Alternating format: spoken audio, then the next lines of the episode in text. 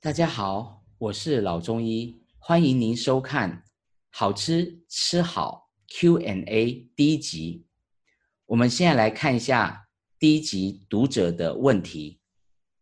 关于第一个问题，他觉得呢，他看来看去好像每个体质自己都有。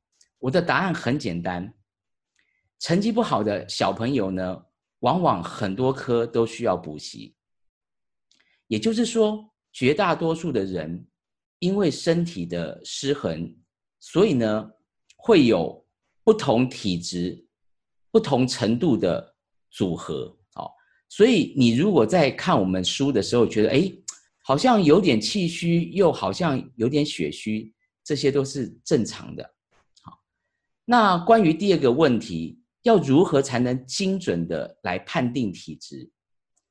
在中医体质判定的这个领域，我们有两个基本的观念。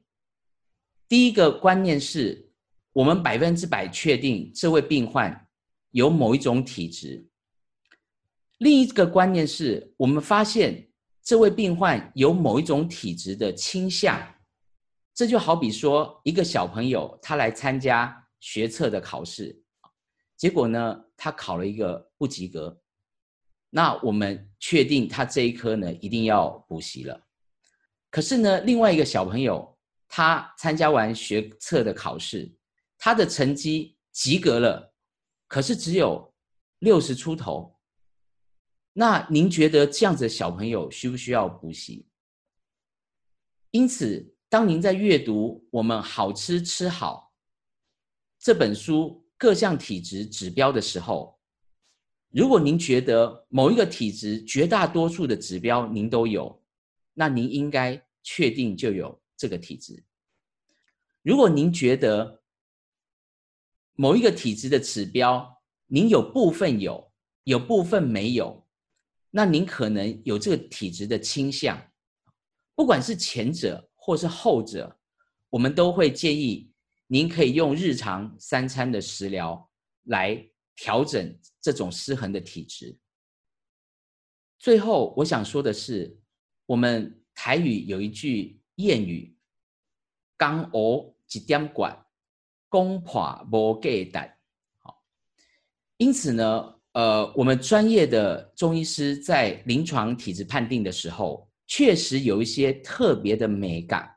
好，这个美感呢，可以帮助我们一眼看到这个病患。或者是一听这个患者所说的话，我们就能够立即判定他的体质。将来如果说各位读者有需要的话，我个人是希望能够举办呢一些中医体质食疗实战的课程。哈，这类实战的课程呢，就会来教导大家，我们中医师在临床实战的时候有哪一些不外传的美感。来教导大家如何一眼就看出您亲朋好友的体质，或者是一听到他说话就知道他是什么体质。好，这就是我们中医四诊望闻问切的望与闻。好，关于我们好吃吃好 Q&A 第一集，各位如果还有什么问题啊，欢迎在影片的下方留言，或者是可以到我的。FB 老中医的桃花源来提问，我会尽量而且尽快来回复每一位好朋友。谢谢大家。